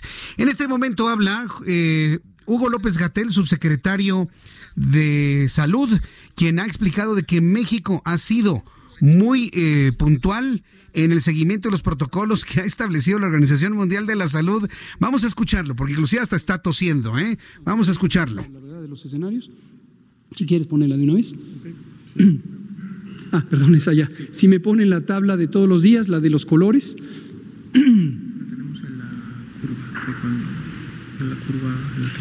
este momento, eh, Hugo López Gatel, subsecretario de, de, Salud, está presentando estas imágenes en donde está dando a conocer precisamente la distribución y la cantidad de casos. Son 26 casos confirmados en México, 105 sospechosos. ¿Se da cuenta ya cómo subió la cifra? 26 casos confirmados de coronavirus. Y de seguir esta tendencia, pues mañana debemos tener como 35 y de seguir con esta tendencia el domingo entre 45 y 50. Y para el lunes que nadie va a trabajar entre 60 y 70. Si seguimos más o menos en esta misma velocidad, recuerde que los virus se reproducen de manera exponencial. Y tratar de negar esto, pues me parecería que rayaría la mentira. Se reproducen de manera exponencial entre dos, tres, cinco personas, las que sean. Pero bien, vamos a seguir escuchando lo que dice en estos momentos Hugo López Gatel a una persona, digo, puede ser más de una, pero directamente a otras personas. Y tres, la cantidad de casos está, se cuenta en decenas o docenas. Aquí hago una precisión. En alguna de las eh, conferencias matutinas, eh, quizá algunos recordarán, hicieron una pregunta de que si a partir del caso 99, cuando llegara el 100, ya pasábamos a el escenario 2. La respuesta es no. Esto es más o menos el, eh, gruesamente la cantidad de casos, se cuenta en decenas. Entonces, esas son las tres características del escenario 1. En el escenario 2 cambian las características en varios aspectos. Primero, ya, nos, ya puede ser que no solo haya casos importados, sino que haya transmisión en el país a una tercera o cuarta o quinta o sexta generación es decir, en las llamadas cadenas de transmisión, que no es otra cosa que el traspaso del virus de una persona a otra y de esa a la siguiente, ya eh, no es una relación directa con quien lo adquirió fuera del país. Y eso ya se llama transmisión doméstica o transmisión nacional o transmisión interna. Y la importancia de este elemento es que se vuelve progresivamente más difícil poder rastrear la relación de la cadena de transmisión, es decir, quién infectó a quién. Y en cantidad de casos ya son bastantes más y se cuentan en cienes, 100, 200, 300, etcétera. Lo mismo, no quiere decir que a partir del 999, cuando pasamos al 1000, automáticamente se está en el escenario 3. Finalmente, el escenario 3 se caracteriza porque ya no solo ocurren pequeños brotes, mayormente familiares, como en el escenario 2, sino que ya empiezan a ocurrir más de un brote al mismo tiempo en una misma región, por ejemplo, en un estado, o incluso en más de un estado al mismo tiempo.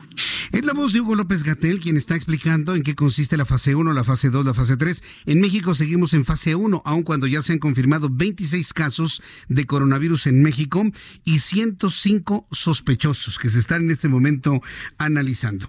Me da mucho gusto saludar a través de la línea telefónica Francisco Morones, coordinador de servicios médicos del Instituto Tecnológico de Estudios Superiores de Occidente, el ITESO. Francisco Morones, gusto en saludarlo, bienvenido, muy buenas noches ya. Hola, muy buenas tardes, buenas noches. Eh, ¿Cuáles son las medidas de prevención en ITESO por, por coronavirus? ¿Cuál es el protocolo que ustedes están aplicando? Sí, mira, desde que la autoridad sanitaria emitió las recomendaciones a principios de enero sobre las medidas de prevención, el ITESO ha estado en constante monitoreo de dichas recomendaciones. Inicialmente nosotros iniciamos con difusión masiva, acorde a lo que la autoridad nos marca. Sin embargo, hemos establecido una serie de restricciones en cuanto a la situación de los filtros eh, al interior de los servicios médicos, que es el área que yo que yo presido. Eh, ¿Qué quiere decir esto? Nosotros, desde que tenemos conocimiento del primer caso confirmado de coronavirus, hemos estado intencionalmente buscando casos sospechosos al interior de nuestra comunidad universitaria. Y actualmente, como, como tal vez los medios ya, ya lo conocen, pues se toma la determinación de pasar a otro nivel, eh, pasando las clases de su modalidad presencial a modalidad en línea. Entonces, eh, el gobierno federal, a través de la Secretaría de Salud en la mañana, decían que es una sobrereacción que las instituciones superiores estén cancelando clases.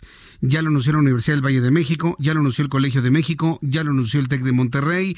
La UNAM ha empezado ya a disminuir actividades masivas, aunque no ha cancelado clases, pero terminará haciéndolo de manera paulatina. Ustedes tienen este protocolo. Desde su punto de vista, ¿se sobrereacciona o están haciendo lo correcto? Porque hoy Hugo López Gatel dijo que lo único que ha pedido es que se cuiden, nada más, y que nunca han pedido suspensión de clases. ¿Qué le diría usted? Sí, mira, nosotros no pensemos, no pensamos que estamos sobre reaccionando, más bien estamos tomando medidas cautelares. El ITESO eh, es una universidad muy grande, tenemos una comunidad universitaria de aproximadamente 15 mil personas y tiene la peculiaridad de que nuestros nuestros académicos, nuestros alumnos, el personal administrativo está en constantes viajes. Y pues bueno, a veces eh, viajan por motivos de trabajo o por motivos personales a muchos países de los cuales eh, pues se ha hablado ya internacionalmente que hay presencia del virus. Entonces nosotros como una medida meramente cautelar y atendiendo a esta este gran movimiento de tanto alumnos y académicos o personal de la misma universidad, es que hemos tomado esta decisión y sobre todo porque se acercan fechas en lo que en las que algunos alumnos toman la determinación sobre todo de ir a Estados Unidos específicamente hablando el puente que se avecina y pues ahí nosotros notamos un gran riesgo. No sentimos que, que estamos meramente sobre reaccionando sino más bien sentimos que estamos haciendo una medida cautelar para proteger a toda nuestra comunidad universitaria. Bien, pues eh, la verdad eh, se agradece el que este tipo de, criterios existan para proteger a la comunidad universitaria. Vamos a estar muy atentos de las demás decisiones que tome el ITESO y yo quiero, Francisco Morones, agradecerle mucho que me haya tomado la llamada telefónica el día de hoy. Muchas gracias por este tiempo, Francisco. Muchísimas gracias a ustedes y seguimos en contacto. Seguimos en contacto. Bueno, pues es, es grato saber que existen universidades de primer nivel, de primera línea, institutos, universidades. Eh, que de alguna manera están tomando en sus manos la responsabilidad de cuidar a sus eh, estudiantes. Sigue hablando en estos momentos Hugo López Gatel, quien es el subsecretario de Salud, insistiendo precisamente en los protocolos de distanciamiento social para evitar la transmisión del coronavirus. Son las consecuencias sobre las pequeñas economías, las economías familiares, porque en esas economías están trabajadores y trabajadoras que pueden perder su salario, su empleo, sus honorarios y afectarles importantemente su economía individual y familiar. Entonces, ¿qué nos detendría en un momento dado de decir cancelemos todo? Si cancelar las actividades es una medida útil para disminuir la velocidad de transmisión del virus. Lo que nos detiene es que estas intervenciones tienen consecuencias, tienen consecuencias negativas sobre la sociedad, sobre la economía familiar. Si no estuvieran esas consecuencias, lo deseable desde el punto de vista de la protección de la salud pública sería simple y llanamente cancelar los eventos. Pero es muy claro que esto tiene consecuencias. De modo que la decisión, en todo momento, de acuerdo al plan, y siguiendo los estándares internacionales, tiene que ser cuidadosamente analizada todos los días para cada situación, con el propósito de balancear adecuadamente los beneficios de la medida de prevención con las consecuencias negativas que la propia medida de prevención tiene sobre la sociedad, sobre las familias. Es decir, lo que está diciendo en estos momentos Hugo López Gatel es que no van a suspender ninguna actividad, ni la llegada de aviones, ni conciertos, ni actividades, nada absolutamente. No van a suspender nada por una simple y sencilla razón. Tiene consecuencias para la economía familiar. Y evidentemente, pues eso me suena a cuidar el voto de López Obrador. A mí me suena a cuidar la imagen del presidente de la República. Hay que decirlo, sin miedo. Este señor está cuidando la imagen del presidente. Otros países de mejor economía están deteniendo toda su actividad, precisamente por lo que ha dicho Hugo López Gatel, precisamente, muy claro. Detener todas las actividades en el país detiene la propagación rápida del coronavirus. Está muy bien, si no hubiera consecuencias en la población, pues en ese momento detenemos todo. Pero como esto tiene consecuencias negativas para la población, es que se ha decidido no detener la actividad pública. La decisión en todo momento, dijo, se analiza todos los días para cada caso en particular. Ese es el criterio, esa es la orden que han recibido seguramente desde arriba. Yo no entiendo, no veo ninguna condición técnica, médica, si tomamos en cuenta las decisiones de Italia, las decisiones de España. Ok, no tenemos miles de casos, pero vámonos al caso de Estados Unidos. La decisión de Estados Unidos, ok, no estamos como Estados Unidos. El Salvador, el señor Bukele tiene dos, tres casos y ya cerró sus fronteras y ya tomó medidas. Nicolás Maduro, que es el patrón a seguir en la ideología política en este país, allá en Venezuela, tiene cerrados sus aeropuertos. Argentina, que son peronistas de izquierda, ya cerraron también sus aeropuertos y toman medidas de paralizar la actividad con el único objetivo de detener la propagación del virus. Y aquí vive Latino mañana. Vámonos. Si alguien tiene coronavirus, olvídese. No, no, señores, hay que ser más serios. Usted lo acaba de escuchar. Y que me disculpe don Hugo López Gatel, pero este tipo de, lógicas, aunque muy científicas y muy aterrizadas, escuchan, la verdad, están, desde mi punto de vista, desde mi punto de vista, encaminadas a no afectar la economía de las familias, pero no afectar la imagen del presidente. Porque si en este momento detenemos toda la actividad, la gente pierde negocios, pierde esto, lo otro, aquello, ¿a quién le van a echar la culpa? Pues al presidente. Pues claro, no están dispuestos a asumir las consecuencias de una decisión de paralizar o ralentizar no voy a hablar de paralizar, ralentizar la actividad en México con el único objetivo de disminuir la velocidad de transmisión del coronavirus que en este momento se está dando en México. Falta que pasen días la incubación para que entonces empiecen a brotar de manera más profusa. Eso es lógico que va a tener que ocurrir. Entonces es, desde mi punto de vista, ya eso ya es un comentario personal, ¿sí? Eh, algo que tendrían que revisar y que la propia realidad les va a indicar que tienen que dar marcha atrás a este criterio. En unos instantes eh, le tendré más de lo que se está diciendo en esta conferencia de prensa. Le actualizo 26 casos confirmados de coronavirus en México, 105 casos sospechosos. Y le voy a decir otra cosa que lo voy a dejar en el aire para que, ya ahí le va, ¿eh?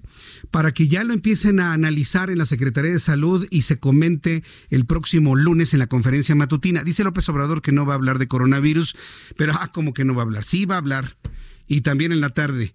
¿Se ha dado cuenta que en la contabilización de casos no hay niños? ¿Ya se dio cuenta? No hay niños. Todos son adultos de más de 30, 40 años, 50 años, 75 años, 65 años pero hasta este momento no hemos sabido de niños ni de adolescentes. No se ha sabido. Las escuelas que están parando actividades son de educación superior, donde los estudiantes tienen entre 18 y 23 años pero no se ha hablado de niños. En una información que ya pude revisar desde el punto de vista médico, que, tiene que ver con SARS, con el, coronavirus del SARS del año 2003, estos, estos virus también pueden contagiar a los niños, pero hasta este momento la Secretaría de Salud ni la Secretaría de Educación Pública han hablado de coronavirus en niños. Yo le invito a que esté muy pendiente de ello. Nadie lo ha planteado, yo ya lo planteo para que de esta manera todos los padres de familia pongamos atención especial y los protocolos, lavarse las manos continuamente, estornudar de etiqueta, tener distancia, no tener contacto y sobre todo con los niños que luego se abrazan y andan jugando y, se agarran el cabello y se, dan besos y demás, los niños. Es importante que también se requiera un poco de distancia social, por lo menos en este, en este momento. Bueno, son las 7 con 25, las 7 con 25 horas del centro de la República Mexicana. Hay muchas cosas que luego yo no entiendo y por eso le digo a Carlos Allende, palitos y que me explique con palitos y bolitos. Es que ya lo que iba a decir ya no lo quiero decir porque ya te enojaste, mano. ¿Por qué? Es que sabes, te voy a, es que mira, sé que yo no me enojo, en el, nada más me apasiono, nada más le, metes este, hígado, ¿no? Así el hígado, riñones, tripa, corazón y cerebro. No, está bien. Pero a ver, hablando del cerebro, vamos a meterle un poco de, de números. A ver. Al, este, tema del coronavirus. A ver. ¿Sale? ¿Cuál, ¿Cuál dirías que es el caso más grave? Así ya tú eres la persona más informada del planeta. Pues el caso más grave sigue siendo China. China. 80 mil, más 80, de 80 mil. Sí. Bueno, pero ya están bajando, ¿no? Los casos o sea, en está, contagio, está entrando digamos. en un proceso de si contención porque la gente está encerrada. Pero si- ya no hay transmisión. Está bien, pero por eso, si lo ves en una curva, ya se plano. ¿no? ya se pla- Sí, sí, la curva de ya. contagios ya, ya está casi plana. Sí. Pero a ver, eh, Porque China. está paralizada en la sociedad. Está y el bien, país. pero a ver, escúchame, pórmate atención. Lo que él es un ejercicio que quiero A ver, hacer contigo. Te pongo en atención. vivo. A ver. Son, según este, una página que se llama worldometers.info, que toma las cifras de la Organización Mundial de la Salud y las este ¿Cómo, cómo se llama? Worldometers, wor- worldometers.info. Ah, Worldometers. Worldometers.info. Dot. Dot info. Dot info. Así es. Entonces ahí se pueden meter y ahí está toda la, este, literal, toda la información concentrada en un solo lugar. Y lo toma de los ministerios de salud de cada país y de la Organización Mundial de la Salud. Entonces, en China, la página está, de la, la actualización hace cinco minutos, dice que hay 80.824 casos de coronavirus detectados en total en ¿Cuántos? China. Ochen- 80.824. Entonces, eh, si eso lo dividimos entre la población de China, que esos carnales pues, sí, sí, sí le echaron ganitas, ¿no? Para, ¿1.500 millones o 1.600? Eh, Estás mil- cal- 1.386 según la... Este, No, yo a me arroja aquí. yo Pero vamos a mil- echarle 1.500. 1.500 millones. 1.500 millones, ahí te voy. Muchos ceros. Ay, caray, Ah, no bueno, te va a salir un porcentaje chiquititito. Pero pues a eso es lo que voy. A eso es a lo que voy. Lo estaba haciendo ahorita con Liz y me dijo, no, pues es que Corea este, está muy cañón. Dice la misma operación. ¿Cuántos casos hay ya detectados? No, no dije activos, detectados. ¿No? Porque activos ya es otro lado. O sea, de- hay bastante gente que se cura. Eh, con Liz, oye, Corea del Sur, órale, hicimos la misma operación, casos este, detectados entre la población y me salió 0.015% de la población. No, pues si los divides entre la población mundial, que son 7.300 millones, te sale todavía 0.000. 17%. Eso sí, lo, pues 0.00017%. Sí, pero es que ese no es el caso, Carlos. Pero es que lo que estás viendo aquí son probabilidades ya de, conta- No, de contagio. Absolutamente de acuerdo. Pero el problema no es ese, sino cuántos casos de coronavirus tenías en noviembre 1. Cero. Y Sí. ahorita tienes 135 mil.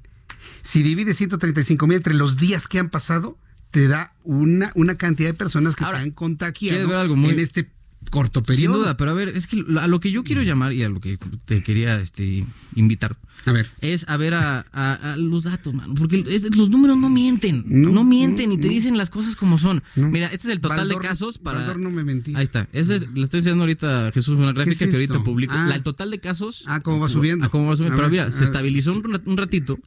Ajá, y ese y fue el, el trancazo de Europa. Sí, o sea, ya sí. se había estabilizado un poquito y luego fue el trancazo de Europa, De- de Italia, que estuvieron, y estuvieron dos semanas España. los italianos tragando camote o pizza. Y, y se les, se le como que dijeron, sí, ya lo tenemos encima y mocos, ¿no? Les ¿Dónde aplastó. crees que va a ser el trancazo en América? ¿En Pues- Canadá, Estados Unidos o en México? Pues bueno, no, yo, no, yo no sé en este momento, pero eso ya depende de muchas cosas. Pero a ver, lo, a, lo que, a lo que quiero llegar es que tenemos uno que respirar, hacer un ejercicio de tranquilización con esta voz de eh, tranquilidad, de Zen, serenidad, zen. zen, y tomar acciones según lo que vayamos viendo en este país. Entiendo el tema de, ah, que prevención.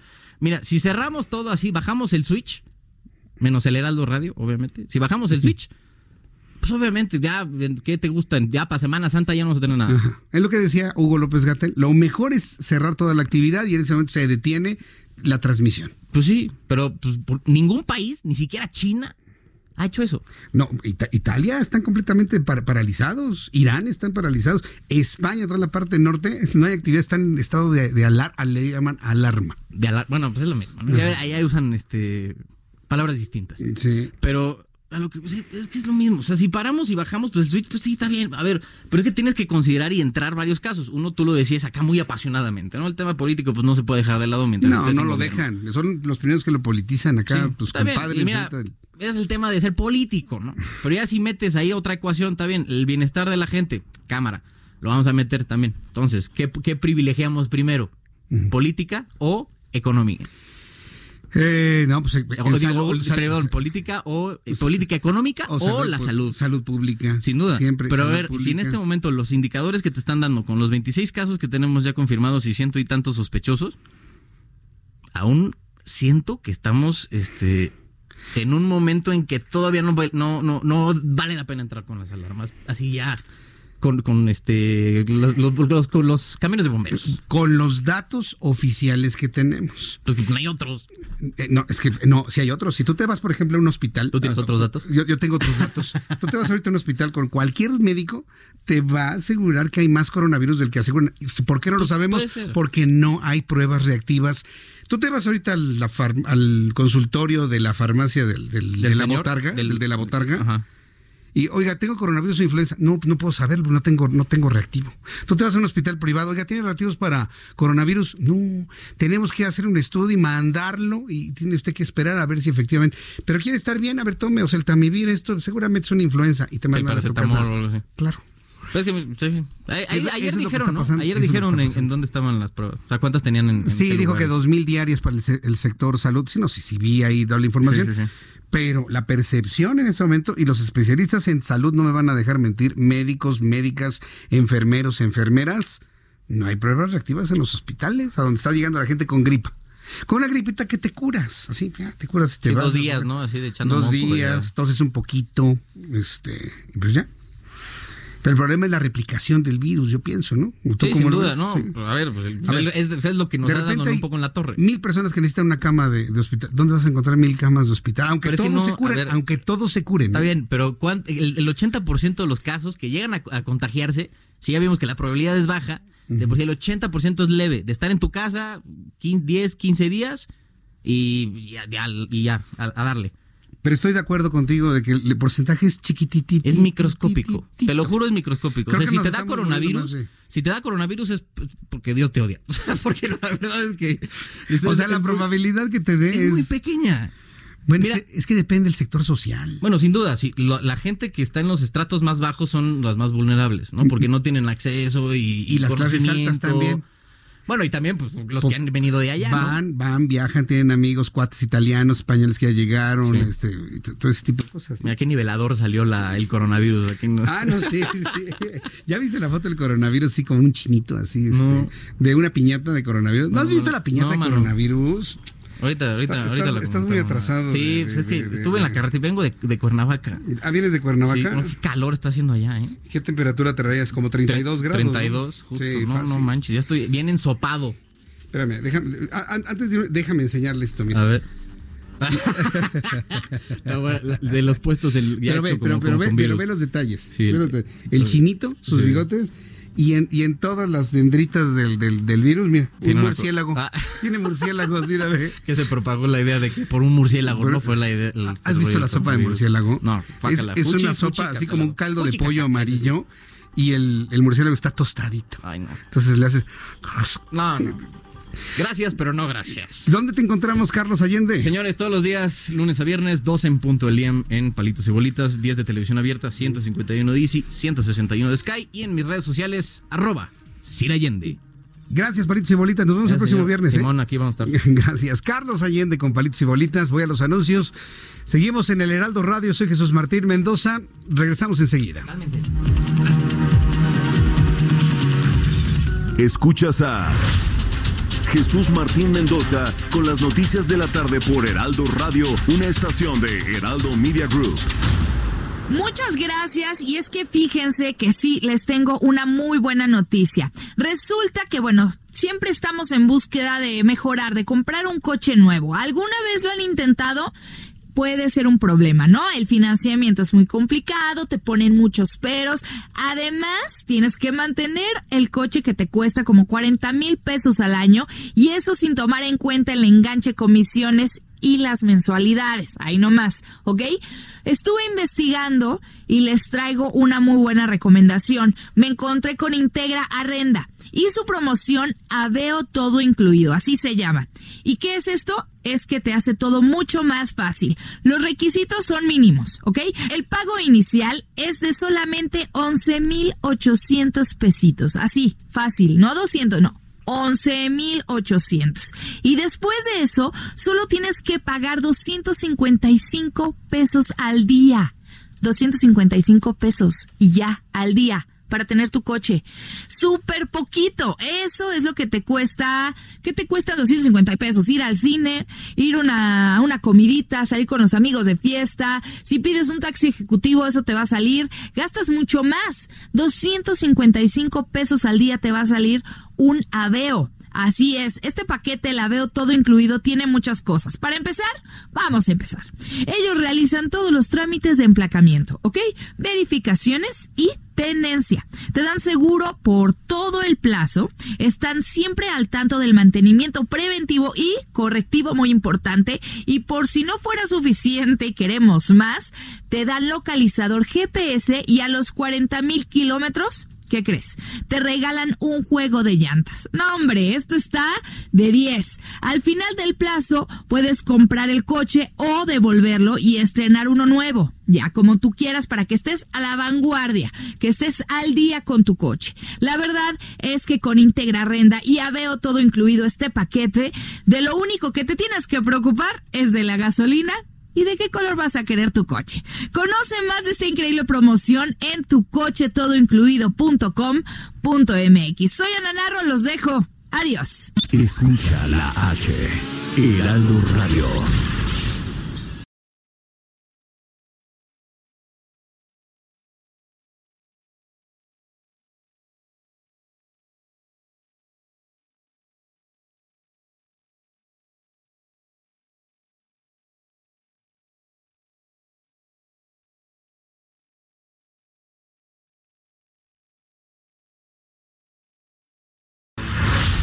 Escucha las noticias de la tarde con Jesús Martín Mendoza. Regresamos. Son las 7.41, las 7.41. Muchas gracias por sus comentarios a través de, de, mi cuenta de Twitter y mi cuenta de YouTube. Jesús Martín MX, me dice José Chepe. Jesús Martín, nada más estás echando cotorreo con palitos y bolitas y no nos pelas. No, saludos, José Chepe. También para Edu Saucedo, para Tapati Plaus, Elizabeth S., María Inés Rojas. Muchísimas gracias. Para Edwin, quiero agradecerle a mi querido amigo Pedro Dagio. Querido Pedro, e-, eres Eres la honra de un pueblo, Pedro. No me había dado cuenta ¿eh? del, ataque de bots. Estuvimos bajo un ataque eh, inmisericordia de bots hace ratito en a través de nuestra cuenta de YouTube. Pero no pasa nada, ¿eh? O sea, yo cuando veo a los bots y que nos empiezan a decir exactamente lo mismo y demás, a mí en lo personal me da gusto. Digo, yo sé que muchos de los usuarios no pueden escribir y demás, pero me da gusto porque eso significa que a alguien el programa le puede, el programa le significa algo. Si no, mire, pues, nos dejan pasar y se acabó. ¿Qué, ¿Qué dijo Jesús Martín? Pues quién sabe. Pero como no es quién sabe, por eso están los bots. Nos están escuchando y hay cosas que les gustan y hay cosas que no les gustan. Esa es la realidad. Tapatía Plus, gracias por escribirnos también. Cuando son las 7.42, vámonos al cine ahora que es fin de semana largo.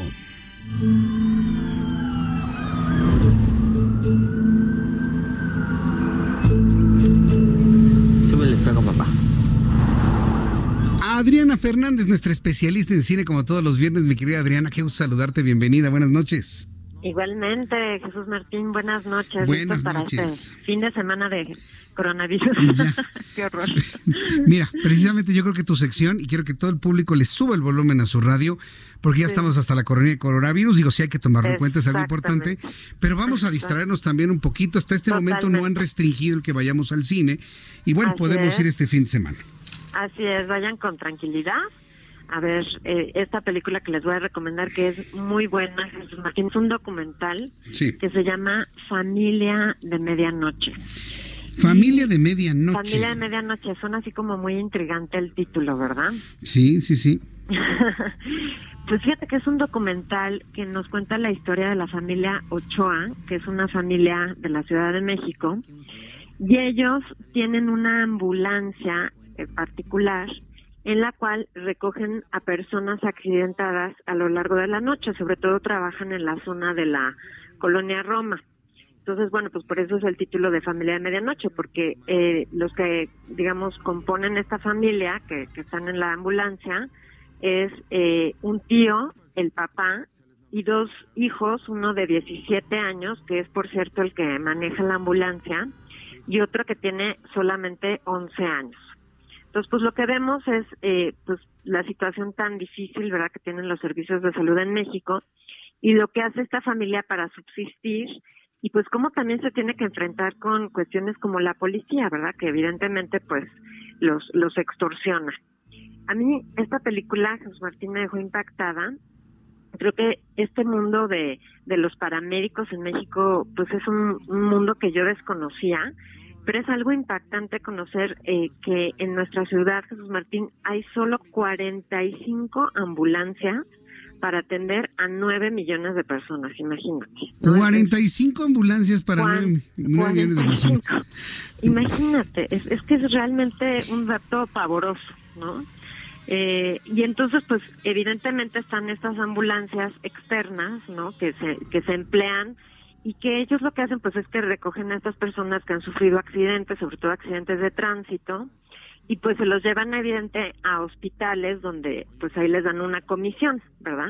Entonces es una ambivalencia la labor de estas personas porque pues por una parte son salvadores, porque pues si tú estás en una situación de emergencia, pues qué importante es que te lleven al hospital, ¿verdad? Que te puedan llevar alguien al hospital pero también pues evidentemente son un poco como como aves de presa no como como pues una especie de buitres que también buscan sacar un, un beneficio porque finalmente pues es un negocio. Pero lo que es bien interesante me parece es que el director de la película de apellido Lorenz eh, como que toma distancia y como que no juzga a la familia, porque también nos la presenta pues en su intimidad, en su casa, ¿no? Este, preparando la comida, si me explico? O sea, una familia como todas, pero que a la vez pues tienen este negocio de, de paramédicos, ¿no? Y lo más también que me llamó mucho la atención pues es el chavo de 17 años, es el que se encarga de manejar la ambulancia, ¿no? Entonces, es una película fascinante, Jesús Martín, de verdad, yo creo que eh, los documentales tienen eso, ¿no? Que, que la realidad a veces supera la ficción. Y en este caso yo creo que es una película esencial, Familia de Medianoche. Le voy a dar tres estrellas y media. Tres estrellas y media. Bueno, qué gran calificación. Fíjate que cuando te escucho así emocionada y luego se trata de una historia real, pues la verdad vale mucho la pena. Nos la vamos a ver este fin de semana. Segunda recomendación para este fin de semana, Adriana. La segunda, Jesús Martín, es también, fíjate, un documental que se llama Maiden, Ellas contra la Marea. Es la historia de Tracy Edwards, que cuando tenía tan solo 27 años, se propuso participar en una regata que da la vuelta al mundo en un velero.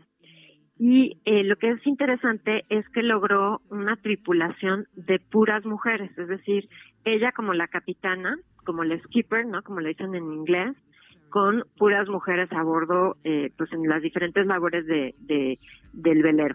Y pues te cuenta lo que significó pues juntar el dinero porque evidentemente nadie les quería patrocinar y lo que fue comprar el velero, que era un velero ya usado y luego la travesía en sí que es impresionante porque imagínate darle la vuelta al mundo en cualquier embarcación, pero imagínate más en un velero que estás completamente pues eh, a la merced del mar, ¿no? Y el mar es este es bravísimo, no te deja, ¿no? El mar es es, es salvaje me pareció de veras muy interesante esta eh, este documental que se llama Maiden Ellas contra la marea. Eh, yo creo que además pues está muy ahorita muy pertinente con todo el tema pues eh, en la agenda verdad de las mujeres del día de la mujer Ajá, del día de las mujeres exacto entonces yo creo que es bien interesante esta historia de Tracy Edwards que tu soy ya tiene más de, de 50 años pero lo que logró cuando tenía tan solo 27, yo creo que es algo bastante inspirador, la verdad, su historia, y le voy a dar tres estrellas a esta historia también. Una de tres estrellas y media y una de tres estrellas. Buen fin de semana y ahora que nos toca fin, de, semana, largo, pues a disfrutar de estas películas.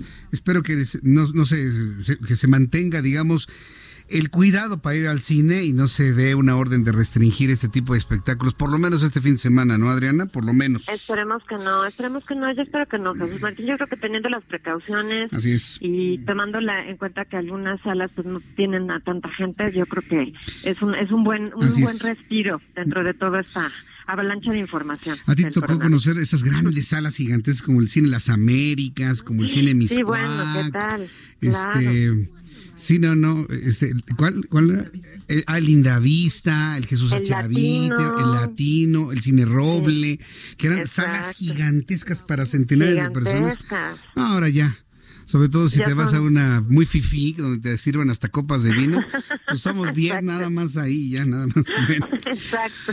Ok, Adriana, muchas gracias. Tu cuenta de Twitter, por favor.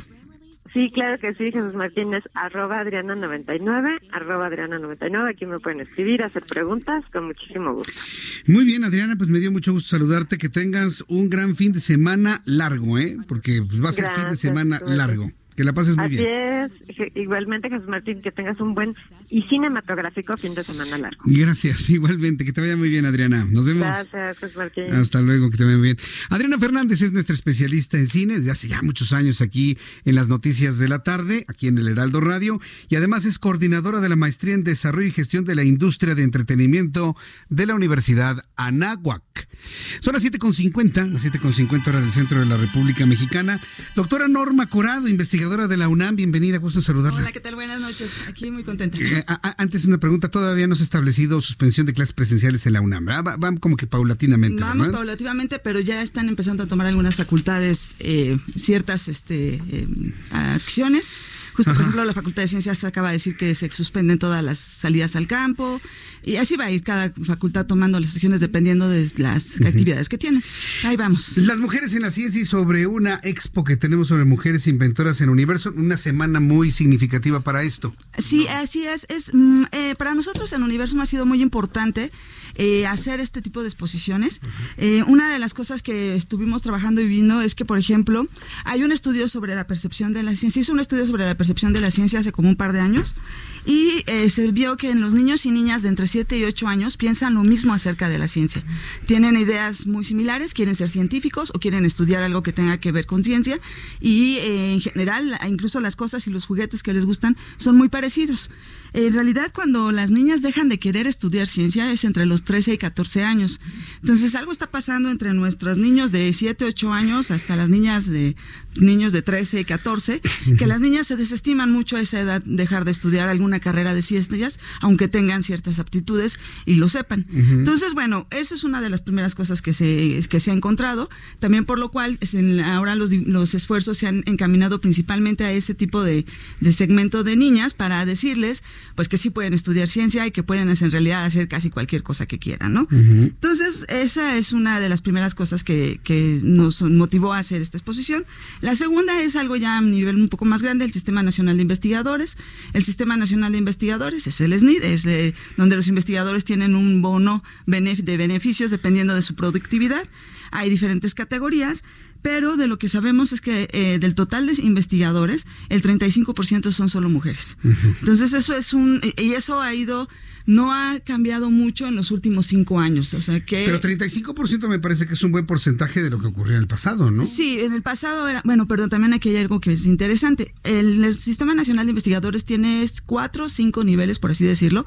En el primer nivel, que es de candidatos, hay un porcentaje mayor, y en el último nivel, que es de investigadores honoris causa, tenemos un 18%. Entonces, dependiendo, conforme van subiendo de niveles los eh, investigadores, o el nivel de investigador, van siendo menos mujeres. Entonces, eso también está hablando ahí de que algo está pasando, que las mujeres no pueden ser tan productivas, que puedan llegar a esos niveles de ser este, investigadores, pues de un nivel 3, por ejemplo. Son muy pocas investigadoras de nivel 3 que hay eh, en comparación a como niveles de investigadores, ¿no?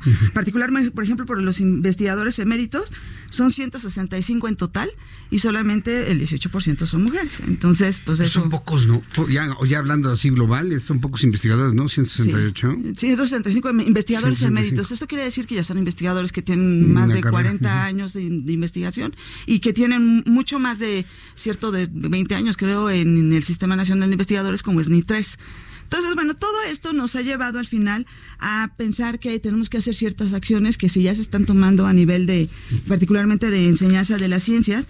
Y una de las ellas, bueno, son cuatro particularmente, es conservar dentro de nuestros libros, pedirle a las autoridades y al Estado que se conserve eh, la equidad de género en nuestros libros de, de la SEP.